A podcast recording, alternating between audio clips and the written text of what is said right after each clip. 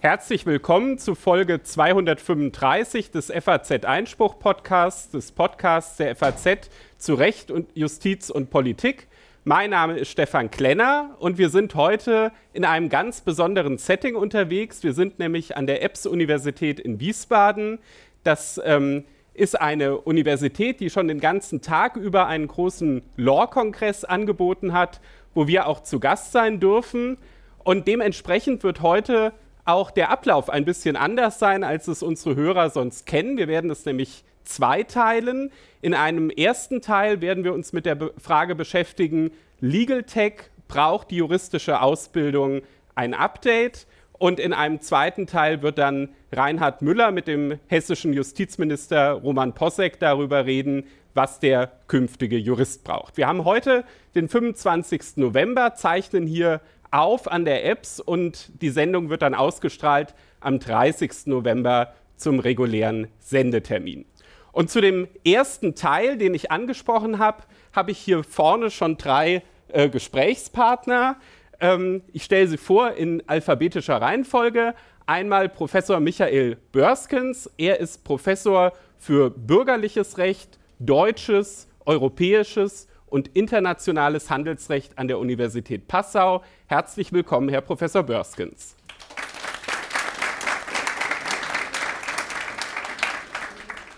Neben ihm sitzt die Präsidentin des Landesamtes, Landesprüfungsamtes für Juristen in Rheinland-Pfalz. In anderen Bundesländern kennt man das unter dem Schlagwort Justizprüfungsamt.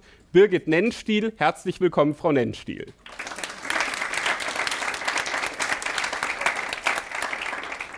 Und ebenfalls dabei aus Marburg Professor Sebastian Omlor, Professor für bürgerliches Recht, Handels- und Wirtschaftsrecht, Bankrecht und Rechtsvergleichung, gleichzeitig auch noch Gründungsdirektor des Instituts für Digitalisierung an der Philipps-Universität Marburg. Herzlich willkommen, Herr Professor Omlor.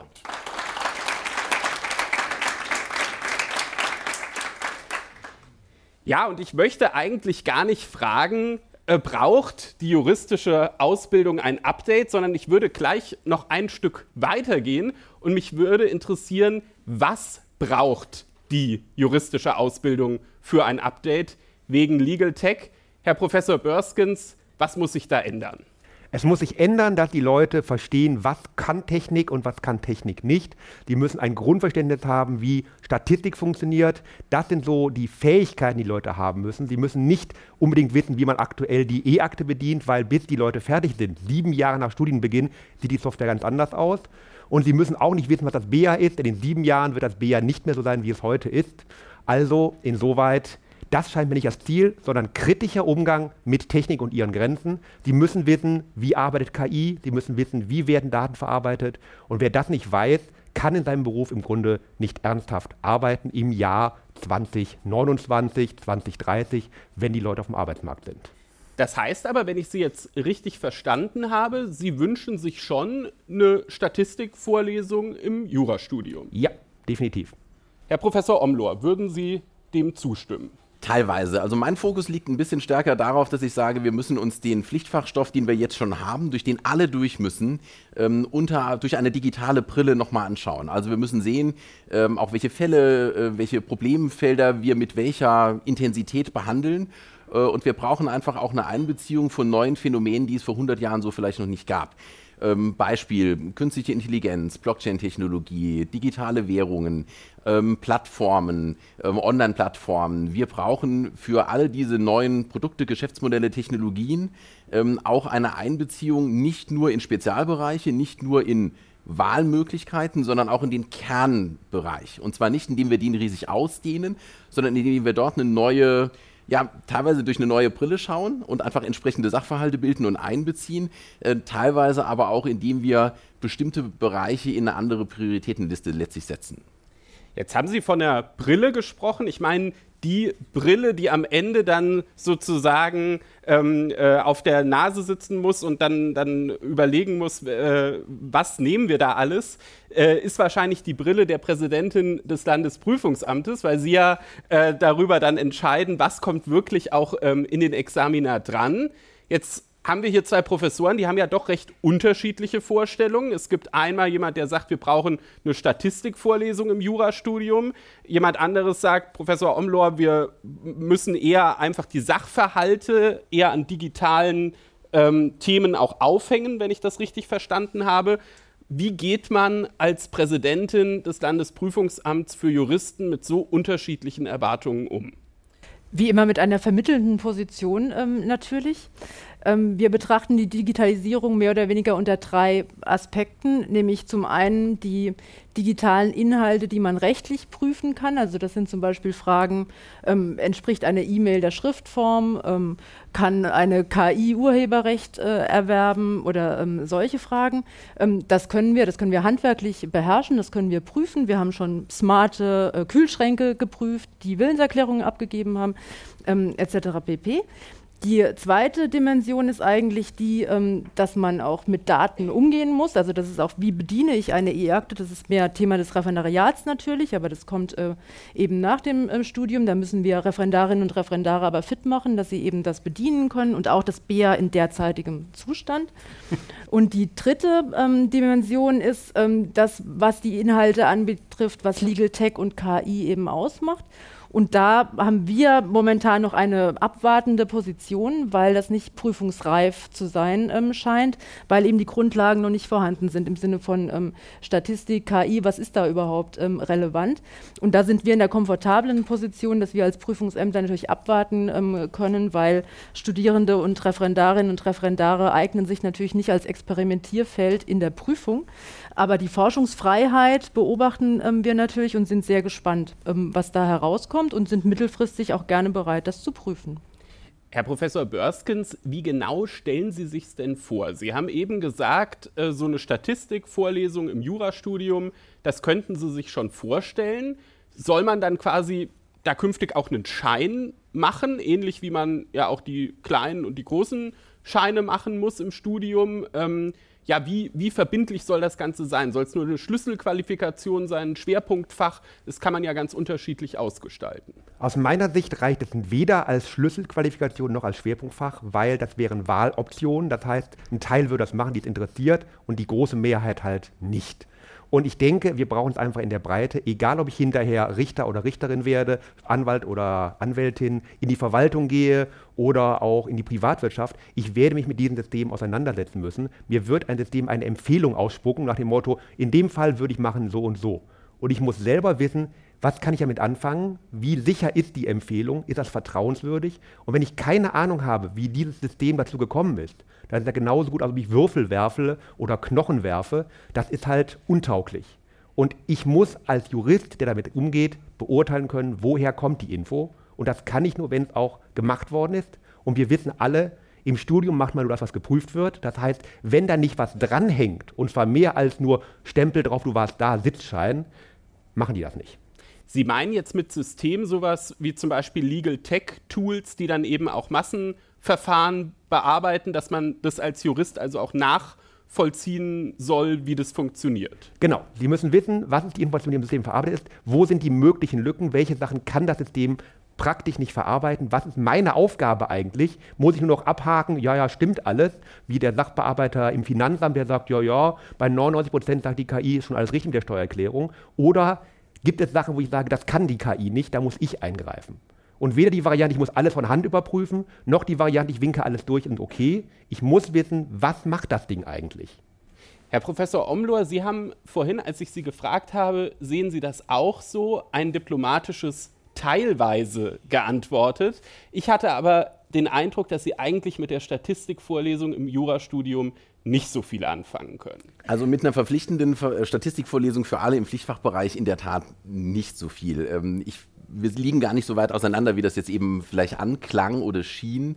Ähm, ich würde es nur an, an, anderer Stelle unterbringen. Ich würde in der Tat mehr auf Wahlfreiheit setzen und ich würde es ansonsten eher in, die, in klassische Veranstaltungsformate integrieren, etwa in eine Methodikvorlesung, äh, in juristisches Denken und Arbeiten. Ähm, da würde, würden solche Tools, das sind im Prinzip ja Hilfsmittel zur Entscheidungsfindung, zur Subsumption, zur Sachverhaltsbearbeitung und Analyse, äh, da würde das reinpassen. Also ich, ich finde, wir haben durchaus äh, Veranstaltungsformate, in die man das in der im Pflichtfachbereich in der universitären Ausbildung integrieren kann. Und ansonsten ähm, würde ich es versuchen zu integrieren, insbesondere ins Referendariat, in Ausbildungslehrgänge, die man äh, macht, äh, wo eine deutliche äh, Schwerpunktsetzung darauf liegen sollte, weil wir dann auch näher an dem sind, an dem Zeitpunkt, äh, zu dem das nachher auch genutzt wird. Wie völlig, äh, der Kollege völlig richtig gesagt hat, äh, wenn ich jetzt mich mit dem BEA auseinandersetze oder BEN vielleicht, je nachdem, was Sie beruflich machen wollen, äh, ob es das in sieben Jahren in der Form überhaupt noch gibt, ist eine ganz andere Frage. Ähm, aber wenn es vom Referendariat ausgerechnet wird, nur noch eins bis zwei Jahre, da stehen die Chancen vielleicht besser, dass das System, das ich mir jetzt aneigne, auch, auch äh, näher dran an dem ist, was ich nachher mal erleben werde.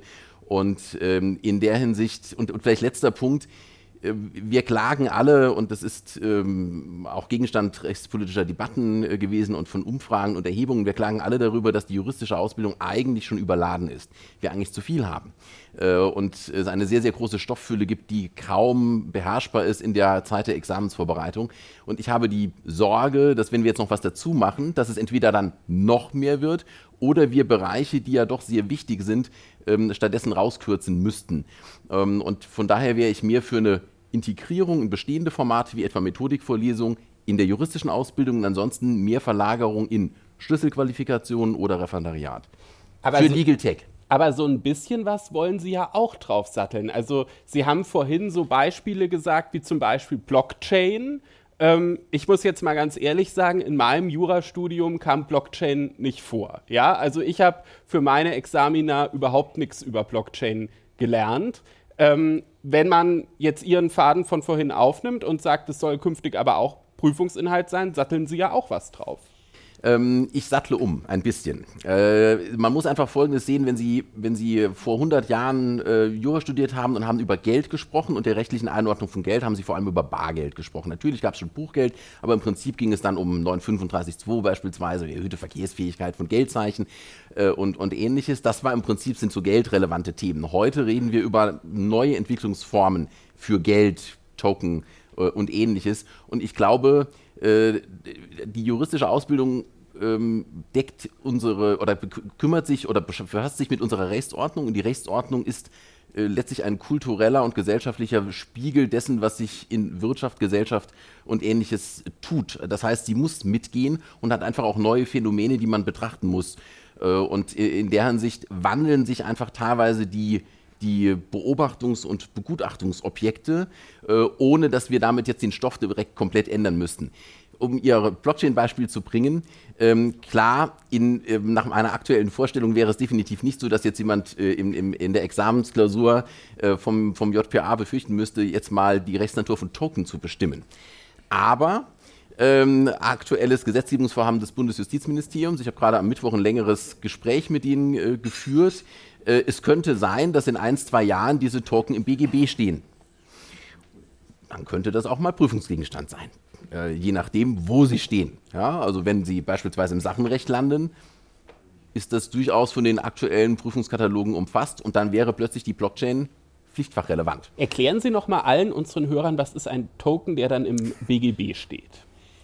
Ja, also ein, ein Token, ähm, oder ich fange vorne an, definieren ist ähm, eine juristische Kerntugend, ähm, ist aber, wenn es um Blockchain und Distributed Ledger Technology geht schwierig, weil wir nur sehr wenige Legaldefinitionen haben. Vieles entwickelt sich in der allgemeinen Verkehrsübung, Kryptowährungen beispielsweise sagen wir alle, Smart Contracts sagen wir alle, aber das ist begrifflich komplett falsch, weil das ist keine Währung, weil es kein hoheitlicher Ausgeber ist. Smart Contracts sind jedenfalls keine Contracts, aber möglicherweise nicht smart, sondern es ist einfach ein Teil von Programmcode, der einer automatischen Ausführung dient. Also Begriffe sind ein bisschen ähm, schwammig notwendig, aber trotzdem. Token ist ein bestimmter Datensatz auf einer, in einer dezentralen Datenbank, die wir Blockchain nennen. Und ähm, dieser Datensatz ähm, ist besonders gut geschützt, äh, weil wir sicherstellen können, dass nur eine bestimmte Person darauf Zugriff hat äh, und diesen Datensatz übertragen kann auf einen nächsten, dem es dann zugeordnet wird in diesem dezentralen ähm, Netzwerk. Und die Idee dahinter ist, und deshalb kann das vielleicht auch ins BGB kommen, äh, dann unter dem Namen vielleicht Kryptowerte, äh, wie es äh, im, im, Bankenaufsichtsrecht schon drinsteht, im KWG, ähm, aber auch bald in europäischer ähm, Sekundärrechtssetzung äh, drinsteht, äh, ist äh, eine Funktion davon wäre neben diesen äh, Bitcoin- und Co-Geschichten für, für Zahlungsmittel, ist, dass wir damit eine quasi ein dematerialisiertes Wertpapierrecht haben. Also wenn wir heute äh, ein Papier haben, auf dem irgendeine Forderung draufsteht oder Aktien beispielsweise, dass das irgendwann mal der Funktion nach übertragen wird in die Blockchain-Welt.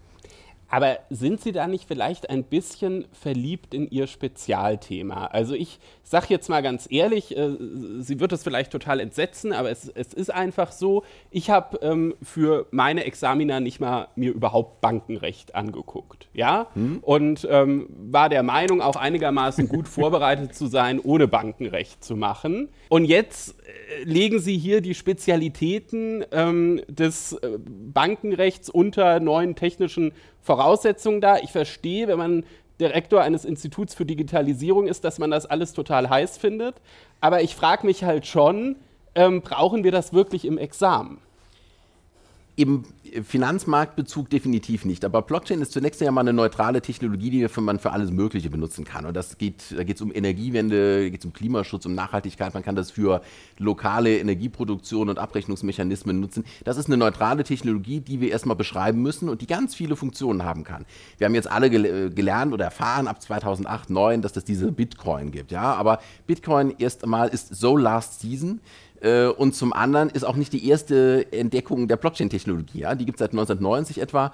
Ähm, und äh, ist es nur einfach das erste Thema, das durch die Boulevardpresse und sonstige, äh, natürlich auch hochwertige Presse äh, gegangen ist.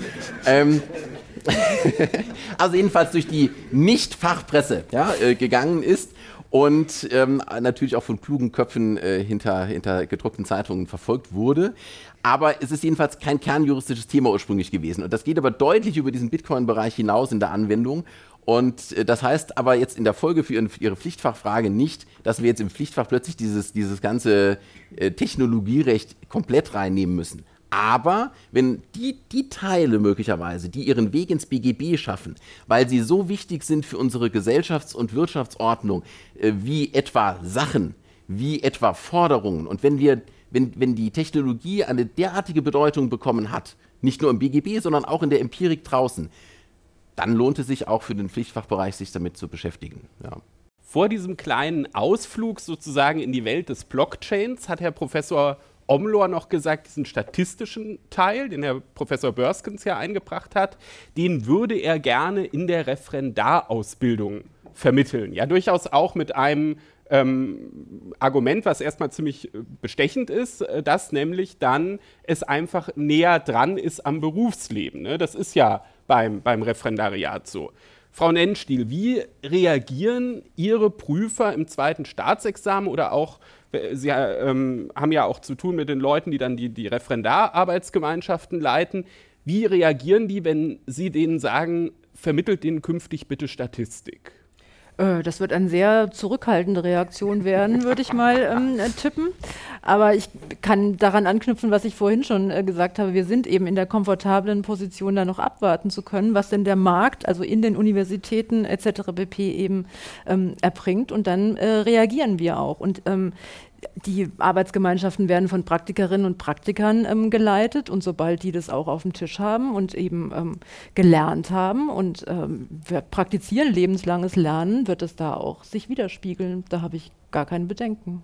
Aber das heißt ja jetzt schon ein bisschen, also ich verstehe natürlich Ihre Position sehr gut und wenn ich mir vorstelle, ich müsste mich jetzt mit da diesen ganzen Arbeitsgemeinschaftsleitern unterhalten, dann würde ich das auch genauso machen.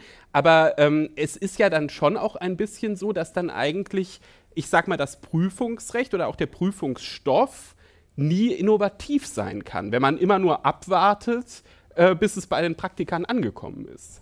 Das ist auch ein bisschen so, aber ähm, tatsächlich hatten wir Last Seasons schon Bitcoin-Klausuren. Also ähm, das, ist, äh, das ist schon angekommen, ja. Ähm, natürlich können wir uns da nicht an die Spitze des, äh, des Fortschritts ähm, setzen, weil wir ja auch so einen so Stand der Technik eben abbilden, ähm, die es eben gibt. Und das Zukunftsgewandte, das beobachten wir sehr interessiert und, ähm, und reagieren. Und wir prüfen ja jetzt auch nicht mehr Wechselrecht, ja. Also da, da sind sind wir ja schon irgendwie ähm, moderner geworden. Aber ansonsten muss man ja auch Zeit haben. Also man muss ja das Studium über und im Referendariat Zeit haben, das zu lernen, was bekannt ist. Mit dem Unbekannten beschäftigt man sich dann in der Zukunft. Und unsere Philosophie ist ja, ähm, dass wir Grundlagen, Methodik, manchmal abwertend als Handwerk, aber ich meine das ähm, als, als große Auszeichnung, lernen, um diese Zukunftsherausforderungen zu bewältigen. Und ähm, deshalb genießt unsere Ausbildung auch weltweit einen hohen Standard, weil wir das gut vermitteln können. Herr Professor Börskens, ähm, ich kannte ein bisschen schon, bevor ich Sie eingeladen habe, Ihre Position, weil Sie waren ja auch mal Sachverständige in einer Bundestagsanhörung und ich habe mir da einfach Ihre Stellungnahme durchgelesen und ähm, da haben Sie so manches, was Sie eben gesagt haben, auch schon, schon niedergeschrieben. Ich habe darüber dann mit einem ähm, etwas älteren Richter gesprochen und der sagte zu mir, er versteht gar nicht diese Forderungen mit der Statistik, warum man das jetzt machen soll. Wir haben doch eh den Juristenmangel und es soll doch lieber so sein, dass die Techniker das mit dem Legal Tech machen und die Juristen machen Jura. Ist das nicht erstmal eigentlich ein cleverer Gedanke, wenn man an den Juristenmangel denkt? Zwei Aussagen dazu. Zum einen, natürlich können wir in der Juristenausbildung viel Digitalisierung machen. Wir gucken uns immer die Anwendung an. Wir haben gesehen, das kann in die Vergangenheit gehen. Wir gucken, wir machen im Studium immer eBay-Fälle. Wer nutzt heute noch eBay? Ja? Also Hightech im Jurastudium, eBay, heute eine total tote Plattform. Und immer wenn wir machen nur die Vergangenheit, was gerade en vogue ist, wissen wir genau, die Leute studieren das und wenn es hinterher im Beruf ist, dann kommt es gar nicht mehr dran. Das heißt, was wir eigentlich vermitteln müssen, ist ja, was die dahinterstehende Technik ist. Wenn unsere Studierenden vor zehn Jahren gelernt hätten, was eine asymmetrische Verschlüsselung ist, wäre die Blockchain für die heute, sagt, ach, das ist doch klar, wie das funktioniert. Ja? Also ein Verschlüsselungsverfahren, das kann die Mathematiker schon in den 70er Jahren.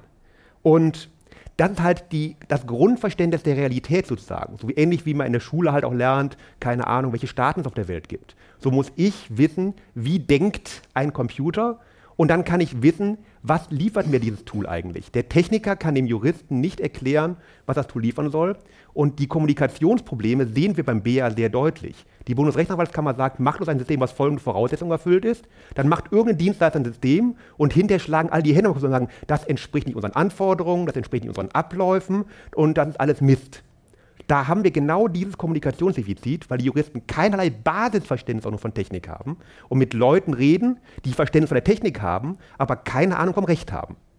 Und wir können natürlich den Technikern nicht genug Recht beibringen, dass die einfach mitdenken können. Also müssen wir umgekehrt den Juristen so viel Technik beibringen, dass sie mit dem Techniker reden können und der Techniker sie versteht. Und das ist das, was wir machen müssen. Es geht nicht um die Anwendung, dass wir hinterher sagen können, ich kann die kompliziertesten technischen Fälle lösen. Da kann ich einen Sachverständigen für nehmen.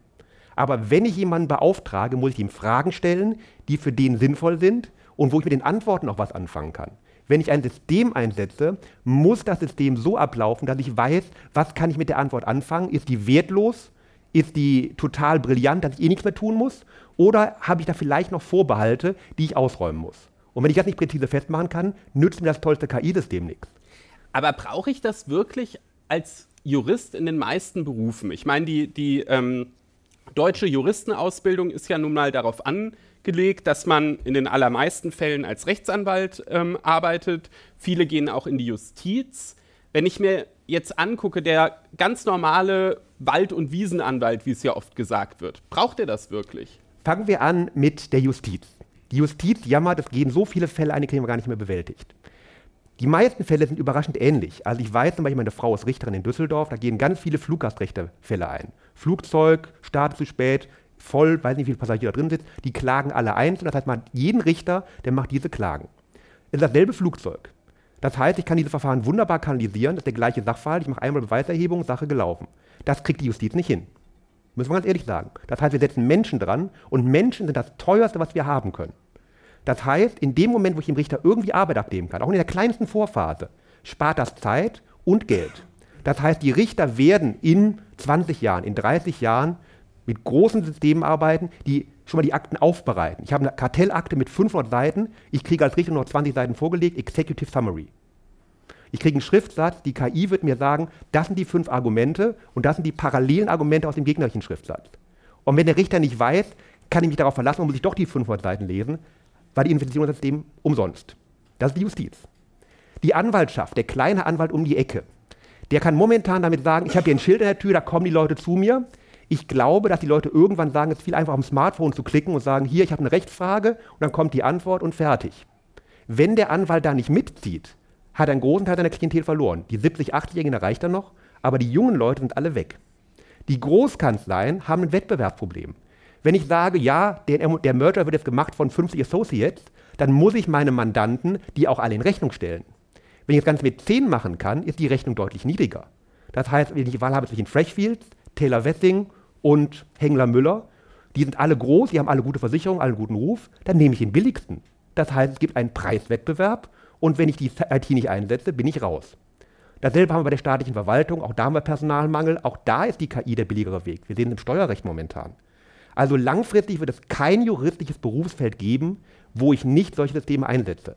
Nicht selbst programmiert im Zweifel. Die werden mir vorgesetzt von meinem Dienstherrn oder ich werde sie einkaufen müssen, wenn ich mich quasi als Anwalt selbstständig mache.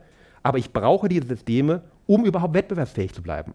Sonst bin ich einfach eine Last im System, wo ich Geld reinpulver und es bringt nichts. Die Juristen dürfen nicht die Droschkenfahrer des 21. Jahrhunderts sein. Und was nehmen Sie dann weg aus dem Prüfungsstoff? Also ich meine, Sie kommen aus, aus Bayern, sind Professor in Passau. Da gibt es gerade, also die, die Bayern haben ja sowieso immer ein bisschen mehr äh, Prüfungsstoff. Da gab es jetzt gerade die Entscheidung, wir satteln den äh, Prüfungsstoff wieder ein bisschen runter. Ähm, wollen Sie jetzt dann einfach wieder eine Klausur noch zusätzlich machen und die soll dann zu Technik sein? Ich habe gar kein Problem, Prüfungsstoff zu reduzieren. Aus meiner Sicht ist ein ganz großer Teil des Prüfungsstoffs Inhalt, den man sich selbstständig erarbeiten kann. Ich bin selber jemand, der Handels- und Gesellschaftsrecht total liebt. Aber ich muss sagen, das, was wir da im Pflichtfach vermitteln, ist eigentlich eh völlig unzureichend. Das können Leute sich auch selber erarbeiten oder im Schwerpunktbereich machen. Dasselbe im Familie- und Erbrecht. Es ist schön, dass man weiß, dass es eine Ehe gibt, aber viel mehr lernt man da heute nicht mehr. Ja? Man kann heiraten, aber wie es geschieden wird, weiß man nicht. Welche Voraussetzungen man braucht, weiß man nicht. Also muss ich echt sagen, da kann ich es auch ganz weglassen. Also ich habe keine großen Hemmungen. Aus meiner Sicht, die ersten drei Bücher des BGB sollte man schon kennen und alles andere kann sich ein intelligenter Mensch relativ schnell selbst arbeiten. Auch dazu der Beweis, meine Frau ist wie gesagt Richterin, sie hat angefangen an der Kammer für Versicherungsrecht. Sie hat ihrem ganzen Studium, ganz, ganz, sie hat nie auch nur irgendeine Ahnung von Versicherung gehabt. Und nach drei Wochen saß sie als Einzelrichterin da und musste Fälle über zwei Millionen entscheiden, wo es um Versicherungsrecht ging. Und die konnte sich einarbeiten, weil sie eben Methodik beherrscht und nicht, weil sie eine Vorlesung Versicherungsrecht bei Professor XY besucht hat. Also ich denke, wir können unser Studium deutlich kürzen. Erste drei Bücher und viel Methodik, alles andere kann man sich selber erarbeiten. Herr Professor Omlohr, gehen Sie da mit? Die ersten drei Bücher, das reicht künftig. Also gut, da, äh, ich könnte mit den ersten drei Büchern auch lesen. Ich würde als erstes, äh, ich würde als erstes das Strafrecht streichen, aber ähm, Nein, das ziehe ich zurück. Ich habe ganz liebe Kolleginnen und Kollegen im Strafrecht und die würden mich jetzt erschießen, aber die kennen meine Position. Ähm, nein, also Strafrecht ist wichtig, ja, ist natürlich sehr wichtig als Teil des öffentlichen Rechts und äh, da muss man sich äh, natürlich damit beschäftigen. Nein, also so weit wollte ich nicht gehen. Ähm, das mit dem Entschlacken ist eine schwierige Geschichte, ja, weil es gibt 400.000 Meinungen mindestens dazu, was man rausstreichen könnte und was nicht, was ex existenziell ist für die Zukunft der deutschen Juristenschaft äh, und was man locker rausnehmen könnte. Wenn wir da anfangen zu diskutieren, auch in, äh, wir nehmen ein Kollegium an einer Universität, 20 Leute reinsetzen und es wird mindestens 18 Meinungen geben. Mindestens, eher 20. Und das ist eine sehr komplexe Sache, daher bin ich da nicht so optimistisch, ähm, was die praktische Umsetzbarkeit angeht. Ähm, vielleicht zum zum Punkt äh, nochmal von davor, den, den, den Sie genannt hatten. Ähm, mein, meine Idee ähm, ist ja eher in die Richtung gehen, dass ich sage, die Dosis macht das Gift. Das heißt, wie viel muss denn jeder mitnehmen? Also für die BA-Umsetzung, da brauchen wir wirklich Spezialisten, die an dieser hybriden Schnittstelle auch Kompetenzen in beide Richtungen haben. Das muss ich aber nicht zwingend im Pflichtfach jedem mitgeben, ähm, sondern da kann man sagen, okay, dann machen wir einen Schwerpunktbereich oder etwa einen LLB Legal Tech, äh, äh, wie es in Passau ihn gibt, äh, und habe die Option, dass ein gewisser Teil der Absolventinnen und Absolventen diese Zusatzqualifikation mitnehmen, die dann nachher die BA besser machen oder von Anfang an besser gemacht hätten. hätten ja, ähm, also da schon, aber für mich stellt sich die Frage, was muss denn jede und jeder zwingend mitnehmen? Und da glaube ich, brauchen wir nicht zwingend eine Statistikvorlesung. Das können wir den Spezialistinnen und Spezialisten, die sich da gesondert vertiefen wollen, überlassen. Das müssen wir auch anbieten. Das müssen wir flächendeckender anbieten. Da ist die deutsche Universitätslandschaft noch nicht so weit angekommen. Äh, das können nicht alle. Es ist nicht alles Passau und Marburg oder Apps, ähm, sondern ähm, da sind viele noch nicht so weit. Äh, da brauchen wir mehr Angebote in der Fläche äh, damit diejenigen, die diese Spezialisierung machen wollen und die die Statistikvorlesungen hören wollen, dass die auch die Möglichkeit haben, das an ihrer Universität mitzunehmen. Und da fehlt es teilweise an Bewusstsein, teilweise aber auch an Lehrstühlen, die darauf ausgerichtet sind. Das ist immer noch Mangelware. Frau Nennstiel, je länger dieser Podcast jetzt so voranschreitet, desto schwieriger stelle ich mir ehrlich gesagt Ihren Job vor. Also ich ähm, äh, stelle mir vor, man, man sitzt da in diesem Prüfungsamt und dann hat man da Professoren, die sagen, das soll dazu und das soll dazu und das soll aber auch weg und ähm, eigentlich Strafrecht braucht man gar nicht, meine ich aber nicht so ernst. Also ähm, wie, wie macht man das als Präsidentin des Prüfungsamtes? Wie gucken Sie, welcher Prüfungsstoff soll da jetzt eigentlich geprüft werden und was nicht? Zumal ja die Vorgaben, die sie in den Juristenausbildungsgesetzen haben, eigentlich oft sehr allgemein gehalten sind. Also wie, wie gehen Sie da vor? Also ich finde, wir haben das eigentlich relativ klug angefangen. Die äh, Prüfungsämter haben sich zusammengeschlossen äh, und äh, unter dem Dach des Koordinierungsausschusses für die Juristenausbildung in den 2010er Jahren ähm, intensive Debatten äh, geführt, um äh, zum einen eine Vereinheitlichung und eigentlich auch eine Verschlankung des Stoffes ähm, herbeizuführen. Und ich kann sagen, wir waren nur partiell erfolgreich. Also ich hätte das auch äh, gerne radikaler gehabt. Ich bin auch mal angetreten, damit das Familienrecht und das Arbeitsrecht ähm, äh, loszuwerden und äh, bin krachend gescheitert. Und dann haben wir in unserem gemeinsamen Konsens zum Beispiel das IPR nicht äh, drin gehabt. Und äh, dann kamen die Justizministerinnen und Justizminister und haben gesagt, wir sollen das nochmal überdenken. Und dann kamen Lobbygruppen, die das äh, IPR da wieder rein verhandelt haben und jetzt ist es wieder drin. Und ähm, es ist genau, wie Sie gesagt haben, jeder pflegt so sein Orchideenfach, das das Wichtigste ähm, überhaupt ist. Und ähm, deshalb ist der derzeitige äh, Status quo ein Kompromiss ähm, der auch, wie ich gesagt habe, den Stand der Technik ähm, abbildet ähm, und ähm, der, der abgedatet werden äh, muss, äh, natürlich äh, zu gegebener Zeit. Aber wir sind froh, dass wir schon mal zu diesem Konsens ähm, gekommen ähm, sind. Und die Bayern scheren noch so ein bisschen aus, aber die, die anderen Länder sind sehr dicht beisammen, was ja auch Wechselmöglichkeiten für die Studierenden erleichtert, etc. pp. Und deshalb äh, bin ich mit diesem Status eigentlich relativ zufrieden. Wie, wie machen Sie das denn? Also Sie haben natürlich diese Abstimmung unter den Präsidenten der, der, der Prüfungsämter und haben da jetzt diesen Kompromiss dann erzielt, den Sie beschrieben haben. Aber Sie müssen dann ja auch zu den ganz konkreten Klausuren kommen. Gibt es da bei Ihnen im Prüfungsamt hauptamtlich Leute, die sich das dann ausdenken und die da auch darauf achten, dass das sozusagen ausgeglichen ist? Oder wird es eingesandt von Professoren, die Klausuren vorschlagen und dann äh, schickt der Herr Omlor jedes Jahr was mit Blockchain und Sie müssen das fast immer dann aussortieren oder wie, wie, äh, wie, wie läuft das? ähm, Jetzt höre ich genau zu. Jetzt weiß ich, wo meine Klausuren landen. es senden tatsächlich äh, Professorinnen und Professoren auf meine eindringliche Bitte hin ähm, Entwürfe ähm, ein und ähm, die bilden genau dann Stand der Forschung äh, eben ab. Und so sind wir auch zu den Bitcoin-Klausuren Klausuren und ähm, zu der äh, smarten Kaffeemaschine und dem Kühlschrank gekommen. Ähm, also das, äh, das funktioniert im Austausch ähm, sehr gut. Und fürs zweite Examen ähm, haben wir drei ähm, junge Richterinnen und Richter, ähm, die das machen, und zwar mit Fällen aus der Praxis. Also da bilden wir auch einfach ab, was denn verlangt wird in der Praxis. Und ähm, das ähm, funktioniert auch prima und ähm, so ist auch validiert, dass das praxisrelevant ist.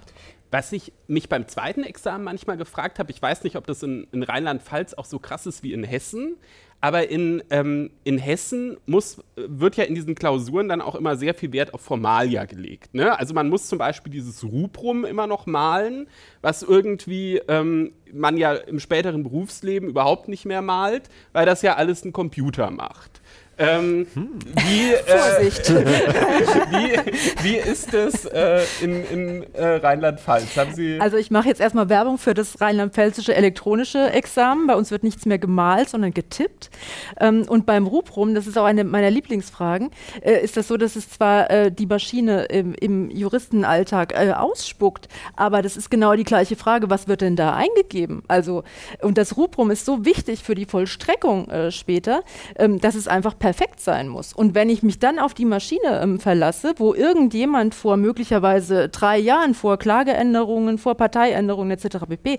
irgendwas eingegeben hat und ich kann nicht überprüfen, ob das stimmt und ob das dann Gegenstand der Vollstreckung, wo man den Gerichtsvollzieher losschickt, ähm, ist, ähm, dann bin ich ähm, verloren und dann habe ich ein ganz schlechtes Urteil gemacht.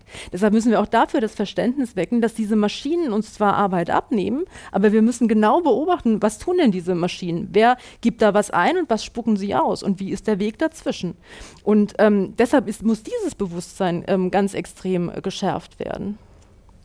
Ein wesentlicher Punkt des FAZ-Einspruch-Podcasts, wenn wir vor Ort an Universitäten sind, ist auch immer, dass es Fragen aus dem Publikum gibt. Ich glaube, wir haben jetzt schon einige Punkte geliefert, auch ein bisschen unterschiedlich beleuchtet, wie man so dieses Thema Legal Tech und Digitalisierung im Studium aus ganz unterschiedlichen Perspektiven betrachten kann. Ich bin aber auch sicher, dass wir hier im Publikum auch Fragen haben, die Sie beschäftigen zu dem Thema. Und dem wollen wir jetzt gerne Raum geben. Meine Bitte wäre, dass Sie dann sich kurz melden und dann kommt jemand zu Ihnen und dass Sie erst dann anfangen zu fragen, wenn das Mikro bei Ihnen ist, damit wir das auch auf der Aufnahme drauf haben. Wer hat denn eine Frage? Ist wie so oft am Anfang, ja, da sehe ich doch eine hier in der Mitte. Das Mikro kommt zu Ihnen. Fragen Sie gerne meine Frage wäre, wieso tut man sich so schwer, Prüfungsstoff zu streichen? Der Parland ist in den letzten 40 Jahren um 1000 Seiten angewachsen. Ähm, im, also viele Studenten machen dann die Erfahrung, dass es nur noch ähm, des Lernens um den Lernenwillen geht und im Paragraph 7 JAG sind ungefähr 21 Rechtsgebiete ähm, erwähnt, die man drauf haben muss. Und ja, da kann jeder Orchideenpfleger sein Fach verteidigen, aber ich behaupte, dass es mit zehn äh, Rechtsgebieten, die zum Beispiel wunderbar systematisch und methodisch sind, genauso gut läuft und vor allem auch den, den meisten Studenten viel Druck und Last abnimmt und ein repetitives Bulimie-Lernen, was in meinen, äh, also was äh, meiner Erfahrung nach, nach langer Zeit ähm, keinen Mehrwert mehr bietet, ob ich 1000 oder 3000 Seiten Lehrbuch durchforsten muss. Also da muss man ja irgendwann mal einen Cut machen und nicht sagen, ja, es läuft so weiter, wie es weiterläuft und äh, der Stoff wird immer mehr. Und ähm, also die BGH-Rechtsprechung, die darf man natürlich auch nicht verkennen, die kommt auch nochmal oben drauf. Ähm, das heißt, jeder, ja, also warum kann man nicht einen klaren Cut einfach mal machen? Ich reiche die Frage mal weiter an die beiden Professoren, die eben noch Ideen hatten, was man dazu nehmen kann. ähm, also ich habe klare Streichvorstellungen geäußert. Ähm, das würde erhebliche Einsparpotenziale bieten, aber nein. Nein, das würde keine Einsparung bieten, weil man muss natürlich Kausalität, Vorsatz, das braucht man auch im Zivilrecht, also so viel spart es dann doch nicht. Aber die Millionen Theorien würde man natürlich sparen können. Ich glaube, der Denkfehler ist, dass die Studierenden wirklich einen Stoff lernen, weil es ich bin halt jetzt Handels- und Gesellschaftsrechtler, das heißt, ich bin in einem klassischen Nebenfachbereich und die Klausuren, die ich beim JPA einreiche, sind dann meistens auch aus dem Bereich, den ich kenne und die korrigiere ich dann auch immer selber, daher weiß ich ungefähr, was am Ende rausgekommen ist und ich weiß, viele haben da gesagt, ach, Mut zur Lücke, das mache ich schon mal nicht. Und Natürlich gibt es eine rationale Sache, sage, welche Sachen kommen statistisch häufig dran. Wenn ich kein Kaufrecht kann, ist die Chance, im Examen durchzukommen, meistens eher schlecht. Also die Chance, dass Kaufrecht drankommt, ist sehr hoch. In Bayern ist Zivilprozessrecht, würde ich auch keine Lücke setzen. Fast jeder Termin hat mindestens zwei Klausuren und ZPO-Einkleidung ist. Das ist aber in anderen Bundesländern halt anders. Ich war vorhin in NRW, da war eigentlich ZPO sehr selten dran. Dafür ungefähr zweimal im Jahr IPR. Also natürlich gibt es diese statistische Sache. Und diese Statistik zeigt uns auch schon, was eigentlich Sachen, die man streichen kann. Sachen, die eh nur selten drankommen, die eh keiner lernt, die kann ich auch einfach streichen. Weil wenn die die Mehrheit der Studierenden gar nicht lernt, dann fragt man sich, warum muss man die denen aufdrücken? Das heißt, im Grunde könnte ich, wenn ich einen Stoff zusammenkürzen wollte, einfach hingehen und gucken, was kommt eigentlich dran im Examen. Und die Sachen, die wirklich nur in 1% drankommen, streichen wir raus. Alles, was noch nie dran gekommen ist, streichen wir raus. Und da käme man auf einen überraschend überschaubaren Stoff. Die Studierenden glauben das gar nicht. Die denken, es käme alles in gleicher Breite dran. Das stimmt nicht. Und Das wäre mein Kürzungsvorschlag, ganz rational. Der Grund, warum es das nicht gibt, ganz offensichtlich, die gehen an einen Fakultätsrat, also ich habe es in Bonn erlebt, damals war eben die Yumiko-Diskussion und dann springt da der IPRler auf und sagt, wenn das IPR gestrichen wird, dann können die Leute gar nicht mehr leben und dann sagen alle, weil sie den Kollegen nicht verärgern wollen, ja okay, dann nach dem IPR drin. Dann sagt der Arbeitsrechtler, es gibt so viele Millionen Arbeits Arbeitnehmer in Deutschland, wenn wir das streichen, dann können die gar nicht mehr im Beruf tätig werden, okay, lassen wir Arbeitsrecht drin. Und so geht dann jeder und sagt, mein Thema ist aber für die ganze Mehrheit der Bevölkerung total wichtig. Nur das ist der falsche Ansatz. Man muss gucken, was kommt wirklich dran im Examen und das ist das, was gelernt werden muss. Denn alles andere ist ja offenbar gar nicht so wichtig, denn da gibt es ja jetzt schon Mut zur Lücke. Herr Professor Omlohr, wie würden Sie reagieren, wenn Sie in so einer Runde sitzen, wie es Herr Professor Börskens jetzt äh, skizziert hat, und äh, dann jemand vorschlagen würde, also alles mit Bankrecht, das schmeißen wir raus? Ja, es gilt das Sitzungsgeheimnis. ähm, aber es ist jetzt keine völlig lebensfremde Darstellung äh, von solchen Diskussionsvorgängen, würde ich jetzt mal äh, sagen. Äh, das ist, ist so. Also Orchideen sind sehr schöne Pflanzen. Und ähm, das sieht insbesondere der Inhaber und die Inhaberin einer Orchidee so. Ja? Also jeder, der das sehen kann und für sich hat, der sagt natürlich, das ist eine besonders schöne Pflanze. Und deswegen sind solche Diskussionen teilweise objektiv begründet, weil natürlich es Rückschlüsse gibt aus dem JAG-Programm auf die Ausrichtung von Universitäten, wie sie eine Fakultät ausrichten, wie sie Lehrstühle neu besetzen etc. Ja, wenn das nicht mehr pflichtfachrelevant ist, dann wird es da auch einen Aderlass geben bei den entsprechenden Stellen, die es dort gibt. Also kämpft man natürlich für auch gewisse objektive und Eigeninteresse Sache, zumindest für, die, für den eigenen Forschungszweig, den man da hat. Natürlich gibt es auch emotionale Gründe, man findet es wirklich schön. Ja, Sie schauen die Orchidee an, denken, oh, toll, sehen Sie dieses Blatt und so. Ja, das kann, das kann man natürlich auch in die Juristerei übertragen. Also gibt es da so einen, also einen rational-irrationalen Mix in der Diskussion und der erschwert das ungemein. Ich finde daher den Vorschlag äh, mit einer empirisch-statistischen Analyse ja, der derzeitigen Klausursachverhalte der letzten 30 Jahre oder sowas gar nicht so schlecht, äh, um eine gewisse Rationalität in die Debatte zu bringen. Ich bin aber auch, so wie Sie es vorhin vorhin geschildert haben, eher äh, wenig optimistisch, äh, dass das auf kurze Sicht ernsthafte Einschnitte bringen wird. Das heißt, an der Stelle Hoffnungen reinzusetzen, glaube ich nicht. Was, was ich versuche meinen ähm, Studierenden in der Vorlesung mitzugeben, wenn solche Fragen in der Examensvorbereitung kommen, ist, dass sie also zum einen das erzählen, was Kollege Beuskens gerade gesagt hat, was wird denn wirklich geprüft? Ja, was sind denn Erfahrungswerte aus den letzten Jahren mindestens mal heraus, wo legen Sie Ihren Schwerpunkt äh, drauf. Ja? Also nicht im Strafrecht auf Lücke setzen, Fehler, ja, das ist, geht nicht. Also ich habe gehört, dass das Menschen machen, nein. Ja? Strafrecht kommt auf jeden Fall nicht auf Lücke setzen. Ähm, aber es gibt andere Gebiete, da kann man das eher mal riskieren, zumindest die Zeitressourcen nicht komplett da reinzuschieben. Äh, und äh, insofern kann man so eine empirische Analyse ja selbst machen und dadurch quasi etwas rausschieben oder mehr an den Rand schieben, was, obwohl es offiziell im JAG-Katalog drinsteht. Das ist der eine Punkt. Und der zweite Punkt, das ist ein Appell sowohl an die noch zu prüfenden Seite als auch an die prüfende Seite. Ähm, das ist eine Verständnisprüfung.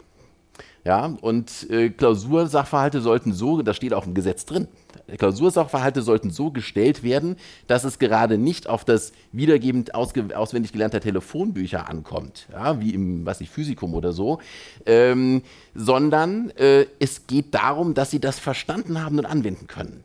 Und aus der Sicht derjenigen, die das, die, die Dinger da korrigieren, kann ich Ihnen sagen, Sie merken den Unterschied. Ob das reproduziert ist, ohne verstanden zu haben, oder ob vielleicht jetzt nicht jedes Detail so stimmt, wie es der BGH vielleicht irgendwann mal entschieden hat. Das ist ja auch, BGH ist nicht Gesetz, ja. Also, das sind jetzt auch nur fünf Juristinnen und Juristen, die ein bestimmtes Amt innehaben und das ist auch noch nicht jetzt die endgültige Weisheit aller Schlüsse, ja. Also vielleicht sind die Lösungskizzen darauf angelegt, das kann schon sein, aber das ist ja nicht zwingend, dass sie das so machen. Ja?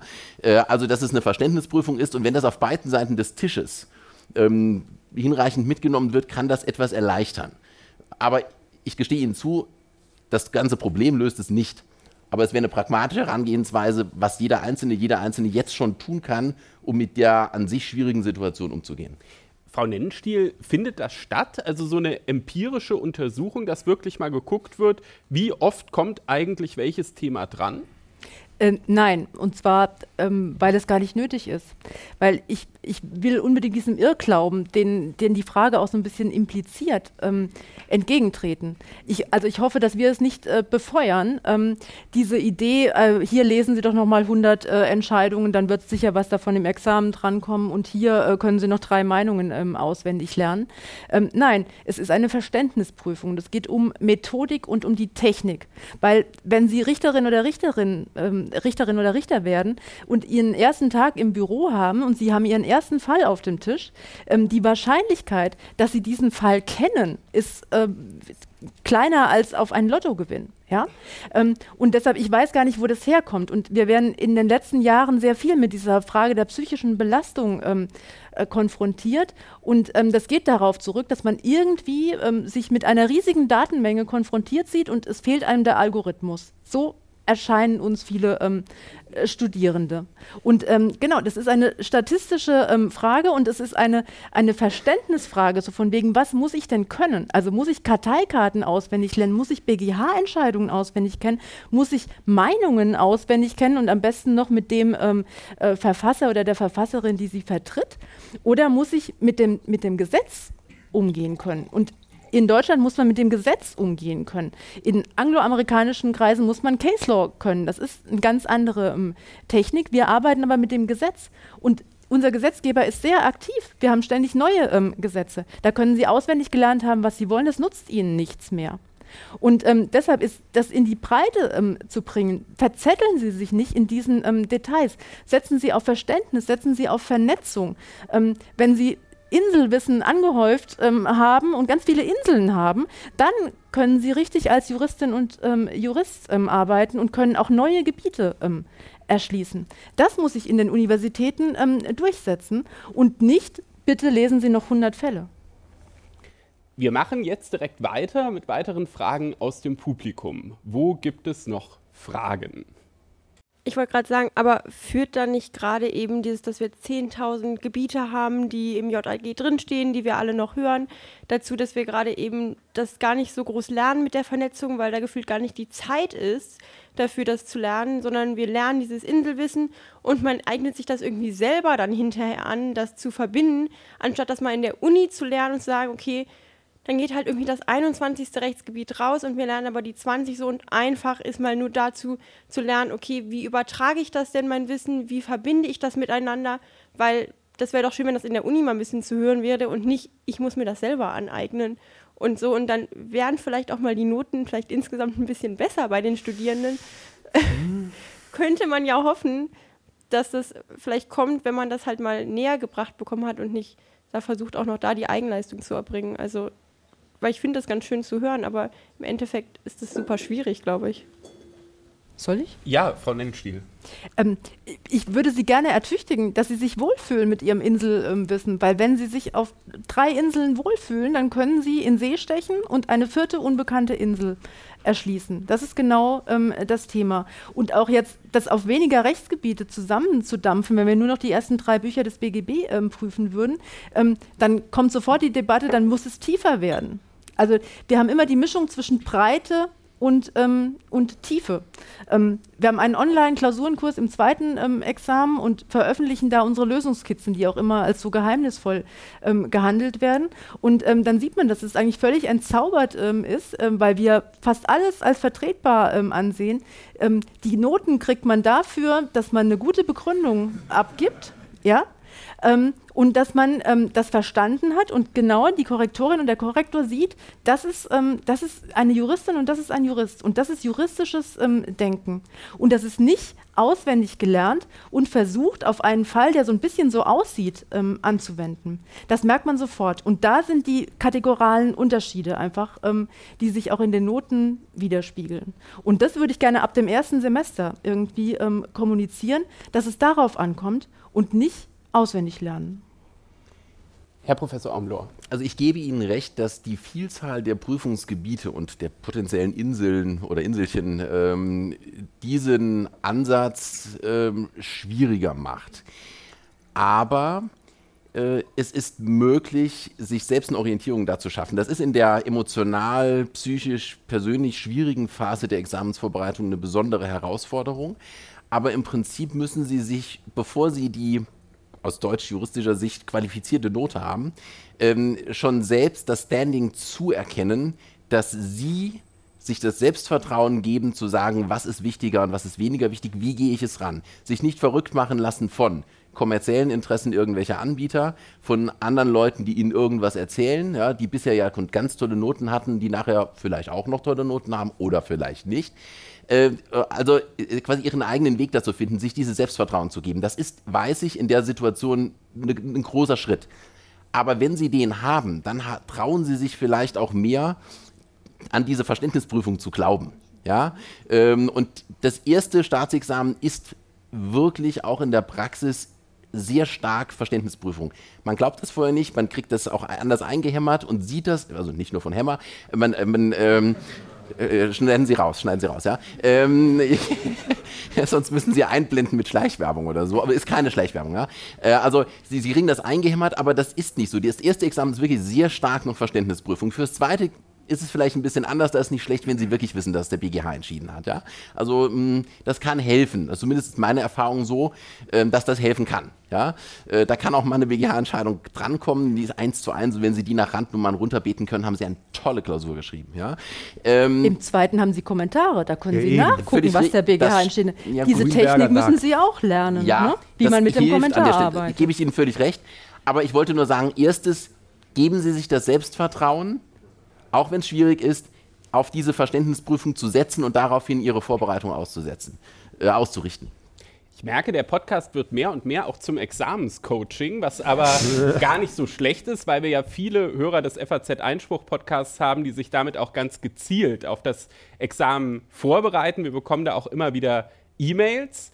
Ehe ich jetzt gleich an Reinhard Müller und Roman Possek übergebe, würde ich noch zwei Abschlussfragen dran nehmen.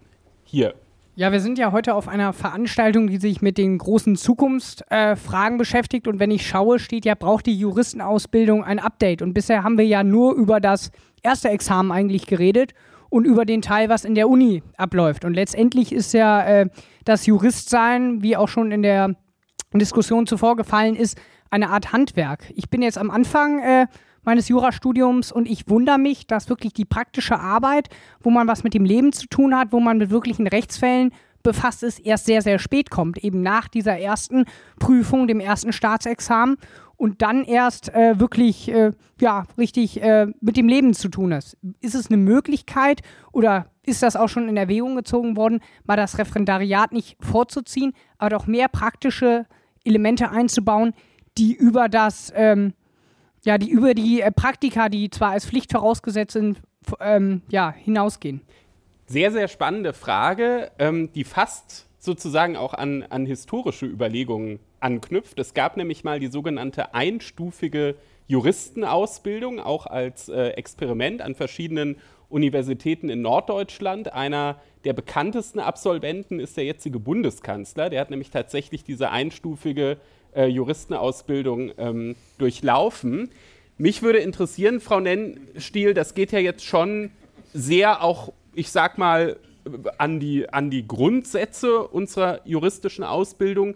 Wird sowas im Kreis der Präsidenten der Prüfungsämter noch ernsthaft diskutiert, dass man da wieder sozusagen diese Experimente aus den 70er, 80er Jahren nochmal aufgreift, einstufige Juristenausbildung wieder zu machen. Ja, tatsächlich. Also ähm, wir haben vor der Corona-Zeit begonnen, Interviews zu führen und äh, um uns äh, Gedanken zu machen, wie die Juristerei der Zukunft aussehen sollte. Und da wurde von vielen Expertinnen und Experten genau dieser Wunsch geäußert und auch vielen, von vielen Studierenden.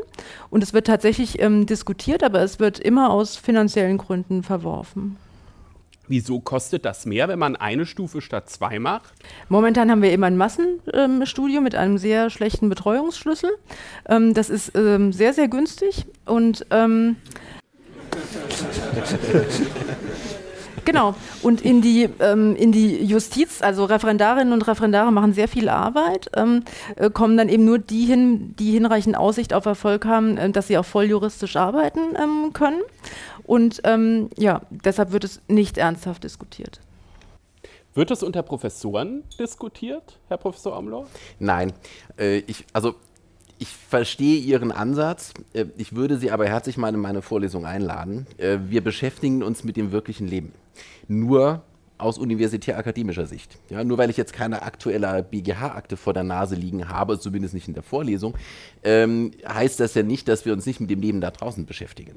Die Fälle, über die wir reden, und ähm, Fälle kommen ja auch in Vorlesungen vor, sie lernen ja auch viel am Fall, obwohl wir ein, ein Kodifikationssystem haben in Kontinentaleuropa, lernen wir trotzdem viel am Fall, weil das das ja ist, was nachher beim JPA von Ihnen abverlangt wird. Nicht juristische Prosa-Aufsätze schreiben, sondern Fälle lösen. Ja? Und äh, das ist ja auch Teil der Vorlesungen. Das heißt, aus meiner Sicht, klar, die praktische berufsnahe Ausbildung, die beginnt erst im Referendariat später. Aber es ist nicht so, dass Sie vorher die gesamte Uni-Zeit sich in irgendwelchen Elfenbeintürmen mit verschlossenen Fenstern und Türen äh, befinden und von dem, was da draußen passiert, überhaupt nichts mitkriegen.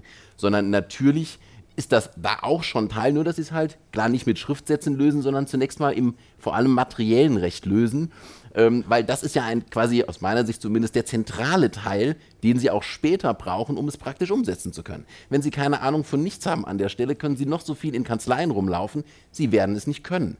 Äh, beziehungsweise das, was Sie können, ist austauschbar. Da kommt nachher Legal Tech. Sondern nur wenn Sie das wirklich verstanden haben, in dieser theoretischen Grundlegung, nur dann sind sie auch in der Lage, das sinnvoll, praktisch und effizient umzusetzen. Und von daher, richtiger Punkt, aber ich glaube, er ist in Teilen auch mit einer guten Vorlesung an einer Universität schon umgesetzt.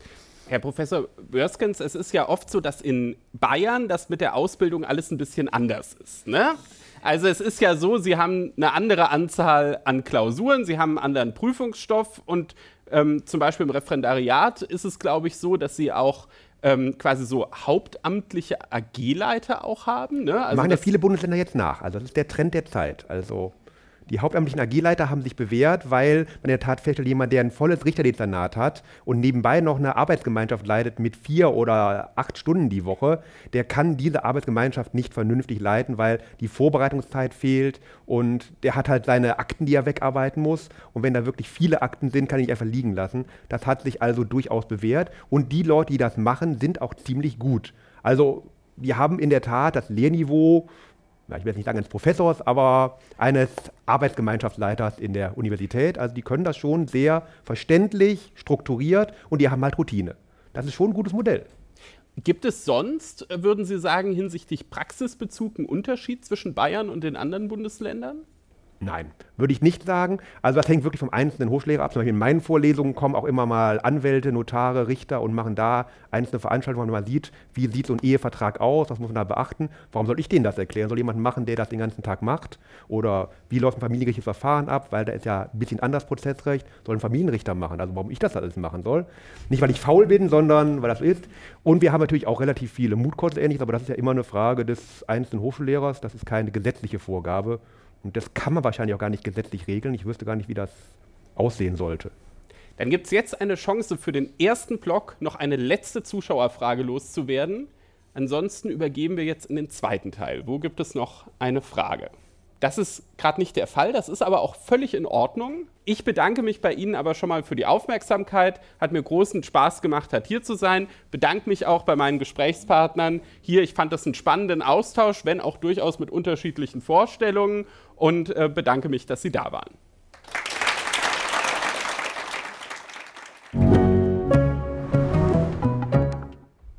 Ja, herzlich willkommen zum Endspiel. Jetzt wird es etwas boulevardesker. Mein Name ist Reinhard Müller. Ich bin bei der FAZ verantwortlich für Zeitgeschehen, Staat und Recht und FAZ-Einspruch und begrüße ganz herzlich den Justizminister des Landes Hessen, Professor Roman Posek. Herzlich willkommen. Abend, Herr Müller. Herr Posek, Sie waren früher ja Präsident des Oberlandesgerichts Frankfurt. Warum sind Sie zum Justizminister hinabgestiegen? also als Abstieg sehe ich das jedenfalls nicht. Ein Justizminister hat viele Gestaltungsmöglichkeiten, hat ein breites Aufgabenspektrum. Als Präsident des Oberlandesgerichts hat man natürlich die Zuständigkeit für die ordentliche Gerichtsbarkeit im Bundesland Hessen.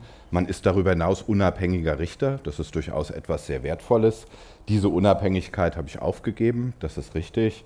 Aber dafür kann ich jetzt dafür Sorge tragen, den Interessen der Justiz, der Gerichte und Staatsanwaltschaften äh, auch am Kabinetttisch Geltung zu verschaffen Wir werden viele neue Stellen schaffen. Wir werden bei der Richterbesoldung Veränderungen herbeiführen. Das sind Entwicklungen, auf die ich jetzt in der neuen Aufgabe Einfluss nehmen konnte. Und das wäre mir in der alten Aufgabe so nicht möglich gewesen. Außerdem, ich war gut zehn Jahre Präsident des Oberlandesgerichts. Eine ehrenvolle, eine spannende Aufgabe.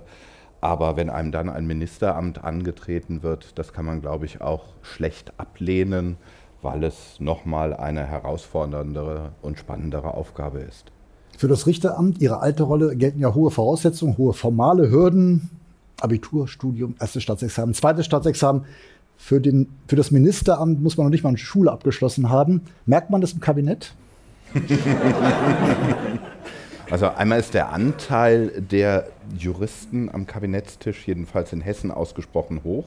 Und ich glaube, das gilt äh, für äh, alle Regierungen in Deutschland, dass sich da doch viele Juristen wiederfinden, auch viele Menschen wiederfinden, die durchaus auch schon andere berufliche Tätigkeiten ausgeübt haben. Am Ende kommt es aber auch auf die Mischung an. Also ich meine, es sollte natürlich auch nicht alles Juristinnen und Juristen vorbehalten bleiben. Das wäre irgendwie auch lebensfremd. Äh, von daher finde ich das durchaus richtig, dass unterschiedliche Professionen, auch unterschiedliche Bildungsgänge in der Politik äh, Verantwortung tragen. Nur so lässt sich aus meiner Sicht für die Breite der Gesellschaft eine gute und richtige Politik entwickeln. Nun braucht man zweifellos andere Eigenschaften, um ein guter Politiker zu sein, als um ein guter Jurist zu sein. Was macht dann einen guten Juristen in Ihren Augen aus, vor allen Dingen? Das muss er können. Gut, es kommt erstmal auf die fachliche Kompetenz an. Das ist die Grundlage, wobei, das hatten wir auch schon gerade in der Diskussion, sicherlich nicht erwartet werden kann, dass eine gute Juristin, ein guter Jurist alle Rechtsgebiete beherrscht. Das wird keiner können, aber ich glaube, jede und jeder sollte Methodik mitbringen, Methodenlehre, um sich möglichst schnell in neue Gebiete äh, einarbeiten zu können. Das zeichnet ja auch den Einheitsjuristen aus, dass er ein festes Fundament hat, von dem aus er sich in bestimmte Gebiete spezialisieren kann. Logisches Denken ist etwas, was, glaube ich, für Juristinnen und Juristen sehr wichtig ist. Auch der Umgang mit Sprache ist sehr entscheidend, weil doch auch die juristische Argumentation, auch die Entscheidungsfindung im Gericht sehr viel mit Sprache zu tun hat. Und äh, in den meisten beruflichen Feldern ist, glaube ich, auch eine ja, persönliche Kompetenz, die vor allen Dingen auch Empathie einschließt, sehr wichtig, weil man hat ja doch auch immer mit Menschen zu tun.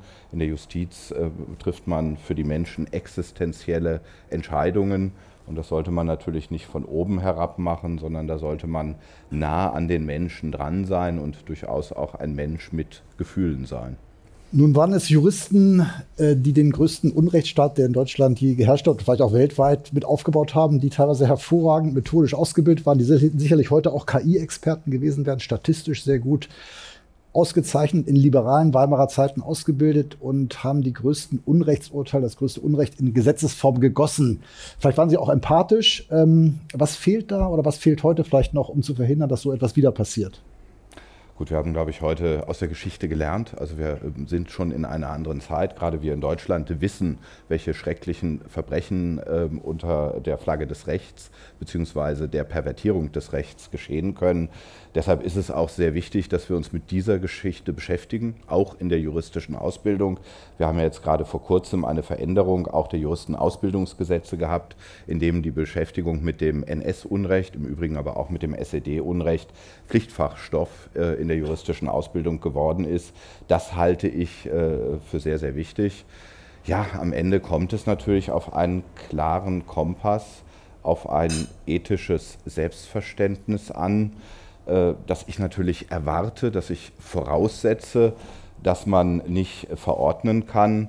Aber wir müssen uns immer wieder der Gefahr bewusst sein, dass gerade äh, Juristinnen und Juristen mit ihren Möglichkeiten, auch letztlich mit methodischen Möglichkeiten, auch äh, den Weg in einen Unrechtsstaat ebnen können. Und deshalb ähm, ist die kritische Reflexion über die Entwicklungen und das klare, ja, demokratische, rechtsstaatliche Verständnis A und O. Und ich glaube, die äh, beste Absicherung, äh, dass so etwas nicht noch einmal passieren kann. Und wie testet man das? Man kann ja sagen, man legt in der Ausbildung Wert auf historische Bildung, Empathie, Ethik. Wie testet man das, wenn man künftige Juristen einstellt? Gut, wir führen, wenn jemand sich für die hessische Justiz bewirbt, immer ein Bewerbungsgespräch durch. Wir haben im Moment ein wenig die Diskussion mit den Bewerberinnen und Bewerbern, dass sie diese Gespräche teilweise als etwas zu kritisch empfinden. Ich bin im Moment im Gespräch, äh, auch mit denen, die wir in die Justiz vor kurzem eingestellt haben. Das hat vor allen Dingen auch den Hintergrund, dass wir werben, weil wir haben einen sehr hohen personellen Sie haben ja auch die Noten gesenkt, die formalen Anforderungen. Kann ich gleich auch noch was zu sagen, ein wenig. Und äh, dann frage ich auch immer, ja, was, was hat Ihnen denn bisher nicht gefallen? Was haben Sie für Erwartungen? Und dann kommt manchmal, ja, dieses Einstellungsgespräch, das war doch sehr streng. Ich musste kritische Fragen beantworten. Ich musste mich rechtfertigen für bestimmte Entwicklungen auch in meiner Ausbildung. Ja, natürlich müssen Formen gewahrt werden, das werden sie auch bei uns. Aber ich finde, die kritische Nachfrage ist schon notwendig, um auch zu sehen, wie eine Person reagiert, ob sie auch äh, der Selbstreflexion fähig ist, ob wirklich auch die, die Software Soft Skills äh, stimmen, das versuchen wir schon auch in so einem Gespräch äh, zu ergründen und auf der Grundlage dann die Entscheidung zu treffen, ob eine Person für die hessische Justiz als Staatsanwältin, als Staatsanwalt, als Richterin oder als Richter auch tatsächlich geeignet ist. Die Noten sind ein wichtiges Einstiegskriterium. Mir fällt da auch wenig Besseres ein. Aber wir alle wissen, dass Noten natürlich nicht alles sein können. Wir haben die Einstellungskriterien, wie ich sage, moderat abgesenkt. Ich weiß, es gibt da auch die ein oder andere kritische Stimme. Wir hatten über äh, eine längere Zeit 16 Punkte als Voraussetzung in beiden Staatsexamen. Wir gehen jetzt von 15 Punkten aus, äh, wobei das zweite Examen eben nicht unter 7,5 Punkten sein sollte. Das sind immer noch relativ hohe Hürden. Äh, ein Punkt, glaube ich, macht da jetzt auch keinen großen Unterschied, was die Qualität angeht. Aber ich betone auch immer wieder, 15 Punkte sind kein Einstellungsanspruch, sondern nur die Grundvoraussetzungen. Da müssen die anderen Voraussetzungen natürlich auch noch dazukommen. Im Übrigen gucken wir auch in der Probezeit genau hin. Aber kommt das es vor, dass Sie jemanden nicht übernehmen? Wie häufig ist das? Man hat ja schon den Eindruck, dass das sehr selten ist. Das oder? ist in der Tat so. Das liegt aber äh, nicht daran, dass wir nicht hingucken. Das ist jedenfalls meine Aussage dazu, sondern es liegt halt daran, dass die meisten, die zu uns kommen, auch wirklich gut sind. Und wer 15 oder 16 Punkte mitbringt oder die viele auch noch mehr Punkte mitbringt, der hat auch wirklich etwas geleistet. Der hat Methoden gelernt, weil das kann er auch nicht alles nur durch Auswendiglernen äh, sich erarbeitet haben. Wir haben wenige Fälle, dass Personen vielleicht mit dem Arbeitsanfall nicht zurechtkommen, dass sie möglicherweise auch mit der Verantwortung, die sie tragen, nicht zurechtkommen. Da gibt es aber auch nicht unbedingt eine Korrelation zu den Noten. Es ist also nicht so, dass bei diesen wenigen Fällen diejenigen, die die Voraussetzungen gerade mal so erfüllt haben, wesentlich häufiger vertreten sind, äh, als jetzt die, die besonders gute Noten kommen. Das kommt letztlich in dem gesamten Notenspektrum, das wir bei den Einstellungen zugrunde legen, vor, zum Glück selten. Also es sind Einzelfälle. Ich glaube, in Hessen sind das äh, im Jahr unter fünf, unter einer Hand. Äh, aber natürlich, Probezeit ist Probezeit und Probezeit ist gerade in der Justiz sehr wichtig, wegen der Verantwortung, aber natürlich auch wegen der Unabhängigkeit.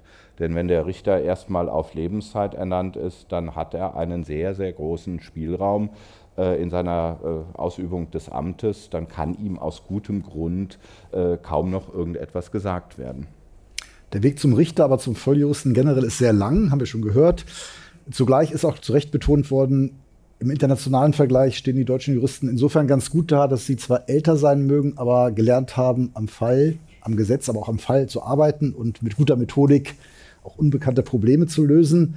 Gleichwohl wollen ja auch Sie jetzt einen Bachelor, machen sich für einen Bachelor stark, der ja eigentlich äh, jetzt als Traditionsjurist gesprochen jetzt nicht unbedingt eine deutsche Erfindung ist, obwohl es durchaus jetzt auch Anklänge gab früher. Aber äh, was, was steckt dahinter? Wollen Sie das jetzt internationalisieren, was eigentlich so erfolgreich ist?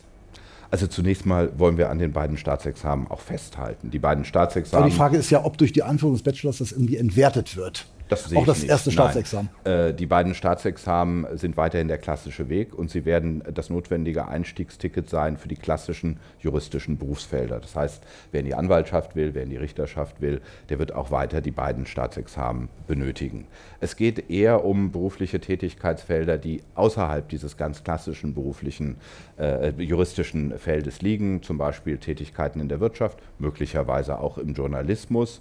Also es gibt ja schon sehr, sehr viele Berufsfelder, bei denen eine juristische Qualifikation von Vorteil ist, bei denen sie aber nicht in dem Umfang vorliegen muss, wie es eben bei einer Justiztätigkeit der Fall ist. Die äh, Justiz, die Juristenwelt hat sich zunächst erfolgreich gegen den Bologna-Prozess zur Wehr gesetzt. Ich glaube, das war auch richtig, das war auch notwendig, weil wir wollten die hohe Qualität, den hohen Anspruch der juristischen Staatsexamen erhalten. Das ist jetzt aber gelungen, sodass man jetzt, finde ich, auch über andere, über neue Wege durchaus nachdenken sollte. Und der Bachelor kann eine Ergänzung sein.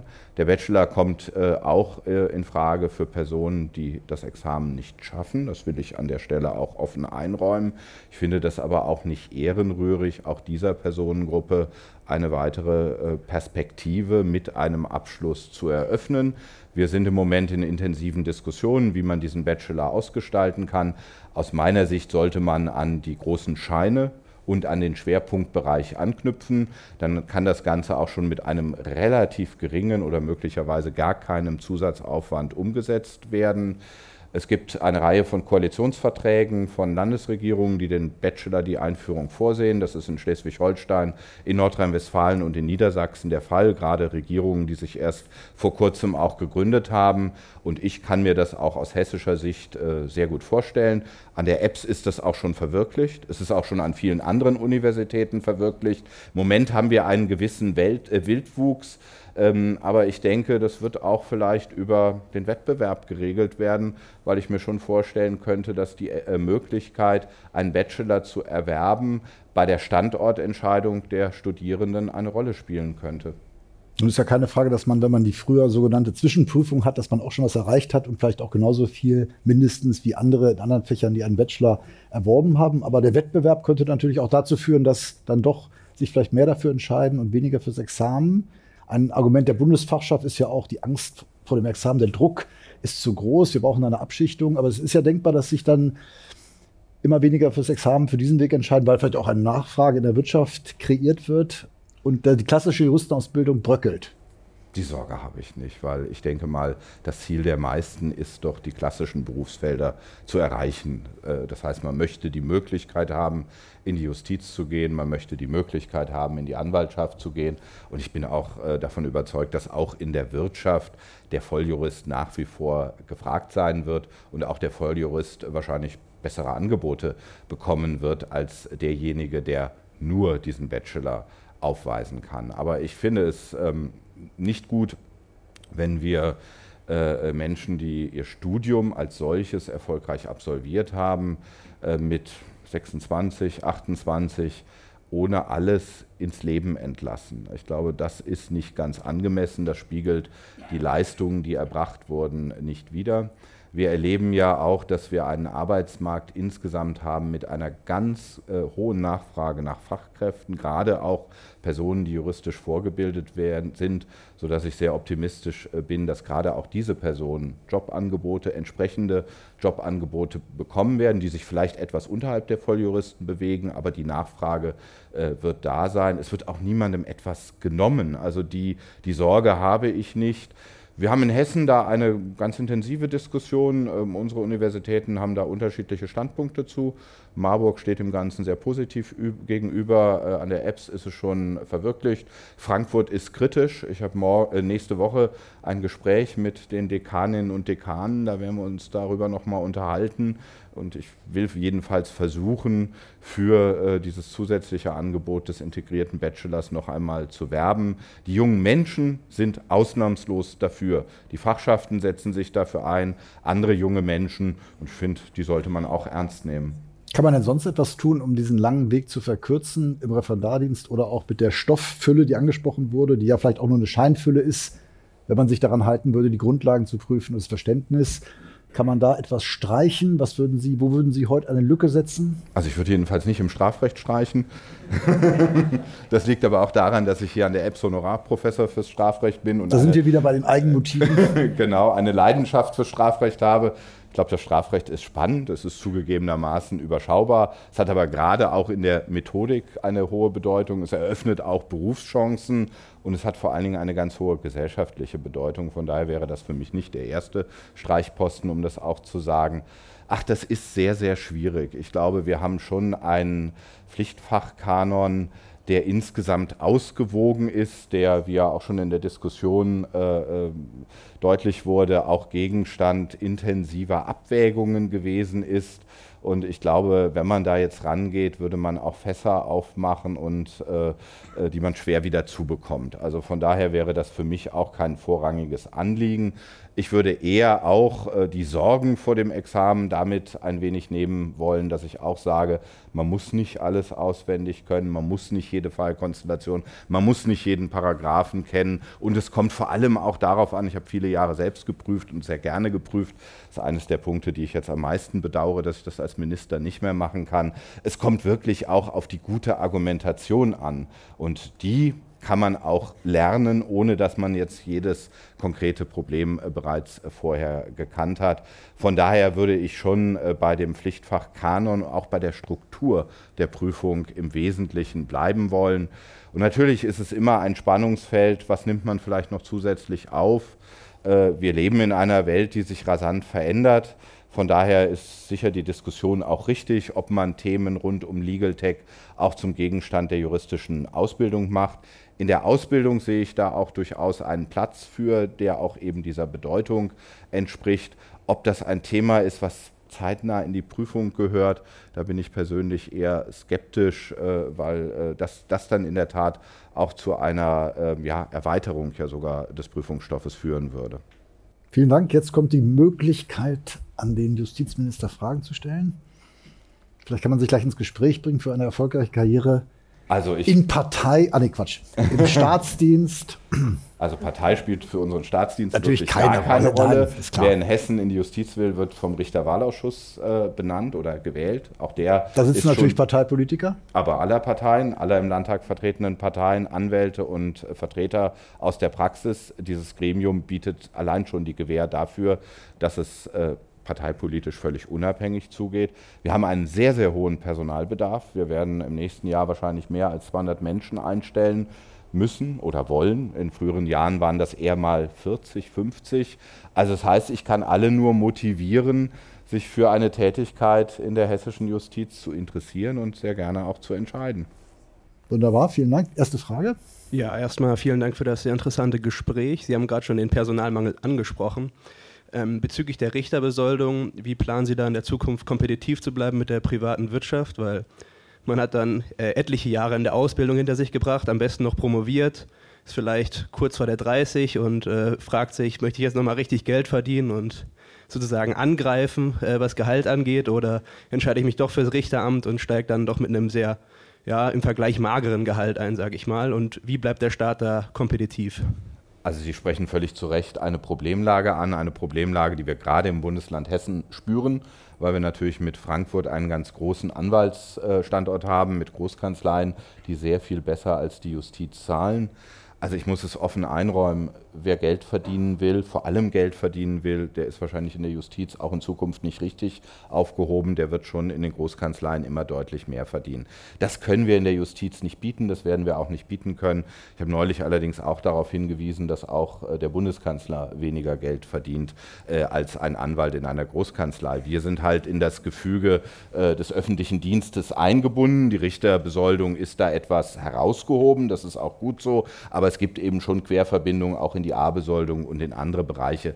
Das wird auch so bleiben. Trotzdem, Sie haben recht, wir müssen uns das Gehaltsthema anschauen, weil das ist schon auch ein Wettbewerbsthema. Wir können nicht nur mit der verantwortungsvollen Aufgabe, mit der Unabhängigkeit werben, sondern auch äh, die Bezahlung muss stimmen.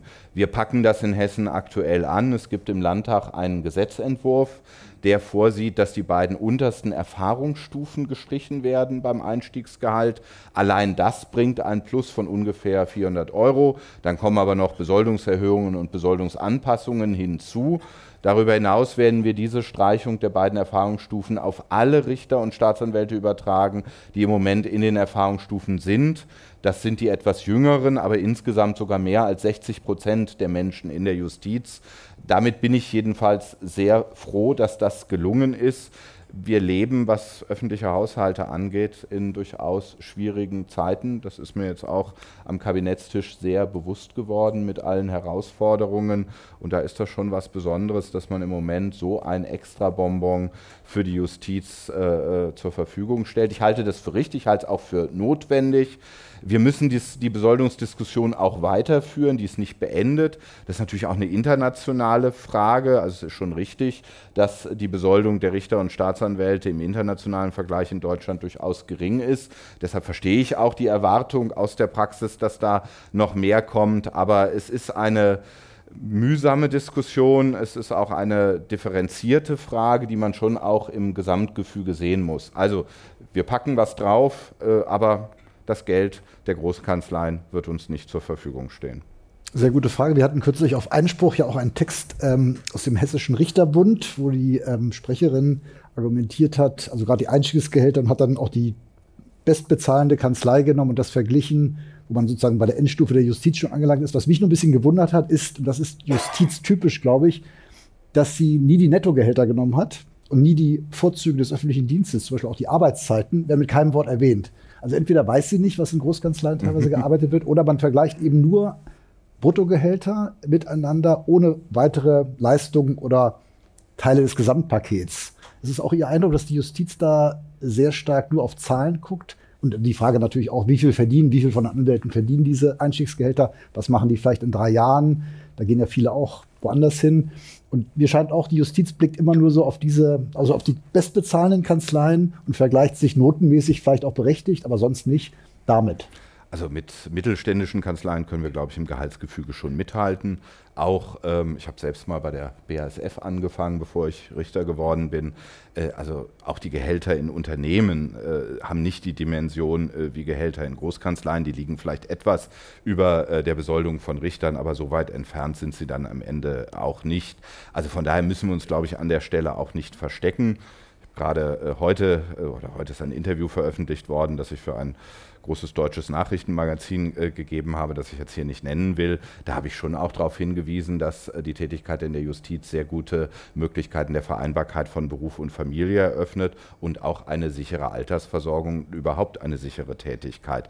Ich glaube, das sind äh, Gesichtspunkte, die für die jungen Menschen die ja heute, und das ist ja für Sie auch persönlich ein Glücksfall, sehr gute Berufsaussichten haben, vielleicht gar nicht so entscheidend ist. Ich verstehe durchaus den 28-Jährigen, der sagt, ja, was soll das jetzt mit der Altersversorgung?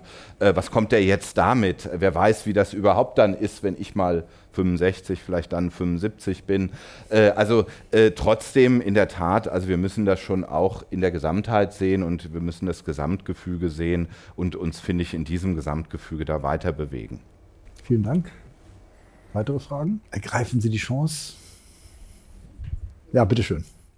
Äh, eine Frage, warum dauern äh, Dinge, über die es vermeintlich einen Generalkonsens gibt, zum Beispiel die Möglichkeit einer äh, Prüfung am Laptop in jetzt konkret im ersten Examen, warum dauern die dann doch so lange in der Umsetzung?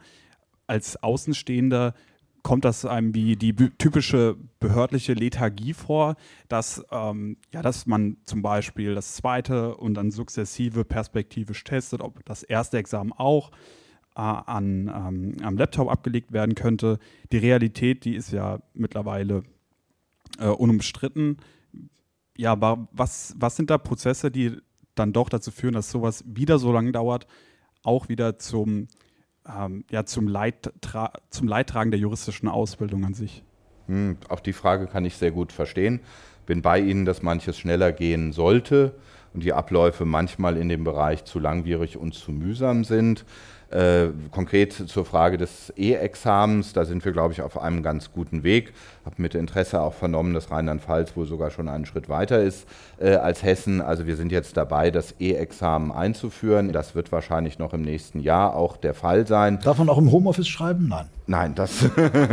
und Sie haben auch ein Wahlrecht, das heißt, Sie können auch, wenn Sie weiter per Hand schreiben wollen, das auch eine gewisse Zeit machen. Ich verstehe Sie an der Stelle. Ich meine, es ist völlig klar, ich merke das selber bei mir, wenn ich im Moment einen Brief per Hand schreibe, ist es schon mühsam, weil sich einfach äh, die Arbeitsweise völlig verändert hat. Und wenn man jetzt im Examen wieder alles per Hand schreiben äh, soll, mir ist schon damals die Hand abgefallen, glaube ich, ist das heute noch mal wesentlich schwieriger. Von daher verstehe ich das. Ich kann das vielleicht ein ganz bisschen anhand der Abläufe verständlich machen, warum es etwas länger dauert. Zum einen mussten wir das Gesetz ändern, nämlich das JAG. Das haben wir jetzt gemacht, aber das Gesetz kann nicht der Minister ändern. Dazu sind Beratungen im Landtag erforderlich. Jetzt haben wir die gesetzliche Voraussetzung. Jetzt brauchen wir dafür aber einen Anbieter. Ich meine, es muss ja funktionieren. Wir können das Und sicher muss es auch sein. Richtig, wir können das nicht leichtfertig machen, dann stürzt es uns ab, dann ist es vielleicht nicht sicher, sondern wir brauchen jetzt einen zuverlässigen Anbieter. Das heißt, wir gehen jetzt in eine Ausschreibungsphase.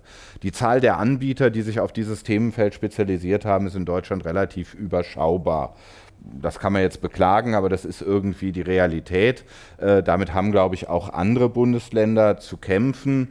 Ähm, ja, deshalb sind schon eine Reihe von Schritten erforderlich, bis man dann zu dem kommt, was eigentlich heute Standard der Zeit wäre. Da stimme ich Ihnen zu. Also ich hoffe, wir kriegen es jetzt bald hin, voraussichtlich in der zweiten Hälfte des kommenden Jahres, wenn jetzt Ausschreibungen alles gut funktioniert. Vielen Dank. Und ins Mündliche darf man einen Avatar schicken. das macht man dann mit künstlicher Intelligenz, ja. Ähm, ja, ich wollte, ja, ja äh, ich wollte fragen, äh, was halten Sie von der Möglichkeit, im ersten Examen bei den Klausuren abzuschichten? Das war ja zum Beispiel in NRW, glaube ich, äh, eine Zeit lang möglich. Das ist jetzt nicht mehr möglich. Wie sehen Sie das? Das war, glaube ich, immer mal auch in Diskussion. Nicht? Das äh, gibt es auch schon seit Jahren. Um den Druck das Thema, um den Druck rauszunehmen. Also äh, ich finde, äh, dass man über den Druck auch reden muss. Ich bedauere auch sehr, dass es einmal einige gibt, die die Prüfung nicht bestehen, weil die fehlen einfach auch dem Arbeitsmarkt und das auch persönlich hart. Da braucht man auch nicht drum herum zu reden. Ich bedauere es auch sehr, dass die Abbrecherquote relativ hoch ist, was vielleicht auch mit dem Druck zusammenhängt. Und äh, wie gesagt, wir brauchen ganz viele Juristinnen und Juristen bei uns im Land. Also von daher müssen wir auch äh, die Rahmenbedingungen so gestalten, dass schon auch viele äh, dabei durchkommen. Also äh, wenn ich mir jetzt die, die hessische Examenssituation anschaue, dann meine ich aber schon, dass es auch vertretbar ist, die Klausuren am Stück zu schreiben, dass es auch durchaus darauf ankommt, dass man an dieser Stelle in der Lage ist, die unterschiedlichen Fächer zu absolvieren. Äh, ich glaube, das andere wird den Druck auch nicht wesentlich nehmen. Das verlagert nur, verlängert auch nur die Problematik. Also ich würde jetzt eher sagen, da muss man durch, dass man in Hessen sechs Klausuren schreiben muss in unterschiedlichen Rechtsgebieten in einer relativ kurzen Zeit. Äh, das kann man schaffen und ich glaube, das sollte auch konzentriert zusammenbleiben. Vielen Dank. Bitteschön. Ähm, ja, genau. Also wir haben ja das Thema, braucht die Juristenausbildung ein Update? Und ich glaube, wir sind ja alle zu der Conclusion gekommen, dass wir irgendwo ein Update sehen, dass wir nicht mehr auf dem neuesten Stand sind, vor allem jetzt auch auf das Examen, das haben wir jetzt ja schon länger diskutiert. Aber was wären jetzt Ihre Maßnahmen als Justizminister, vielleicht auch mal in der juristischen Ausbildung an sich, also nicht nur im Examen, ähm, Schritte in Richtung Digitalisierung durchzuführen. Also zum Beispiel, dass man ähm, Schritte in die digitale Lehre fortführt oder das irgendwie anders aufteilt ich weiß nicht, ob das so unbedingt die Aufgabe des Justizministers ist. Also ich würde es erstmal ein bisschen zurückspielen wollen und auch in die Hand der Universitäten und der Fakultäten geben, die ja auch einen hohen Freiraum haben, was ich auch gut finde und die, glaube ich, an der Stelle auch sehr viel machen. Wir haben ja vorhin auch gehört, es gibt inzwischen Lehrstühle, die entsprechende Schwerpunkte setzen. Auch hier an der EBS gibt es, glaube ich, da spezialisierte Ausbildungsgänge. Das zeigt doch eigentlich, dass das Ganze schon äh, eine sehr gute Entwicklung nimmt. Deshalb weiß ich gar nicht, ob das jetzt unbedingt allgemein vorgegeben werden müsste, weil alles, was jetzt auch der Justizminister machen würde, würde das Ganze ja wieder ein, in ein Korsett pressen, äh, das man vielleicht an der Stelle äh, auch gar nicht äh, haben sollte. Äh, ich kann mir durchaus vorstellen, dass man gewisse Pflichtveranstaltungen, die um den Bereich Legal Tech, künstliche Intelligenz kreisen, vorsieht. Das wäre ja auch ein Update dann der juristischen Ausbildung. Da überzeugt mich schon, dass das von überragender Bedeutung auch gerade für die Zukunft sein wird. Ich erwarte allerdings schon, dass sich eigentlich jeder Mensch mit diesen Entwicklungen auch auseinandersetzt. Das ist ja ein Thema, das jetzt auch nicht nur Juristinnen und Juristen betrifft, sondern ich glaube, alle Menschen, die an unserer Demokratie teilnehmen, die wählen gehen, sollten sich auch schon in der Schule mit diesen Entwicklungen beschäftigen, um auch politische Entwicklungen besser äh, einschätzen zu können.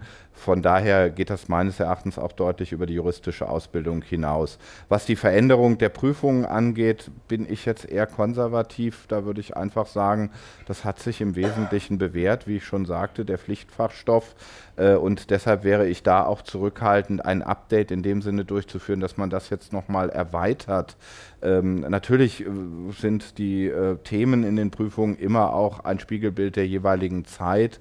Ähm, aber wie gesagt, ich würde das da nicht überfrachten, weil die Entwicklungen sich ohnehin immer so schnell äh, weiterentwickeln, dass es auch, glaube ich, nicht unbedingt möglich ist, heute an der Universität das zu lernen und zu lehren, was dann in der beruflichen Tätigkeit fünf Jahre später tatsächlich der Rahmen ist.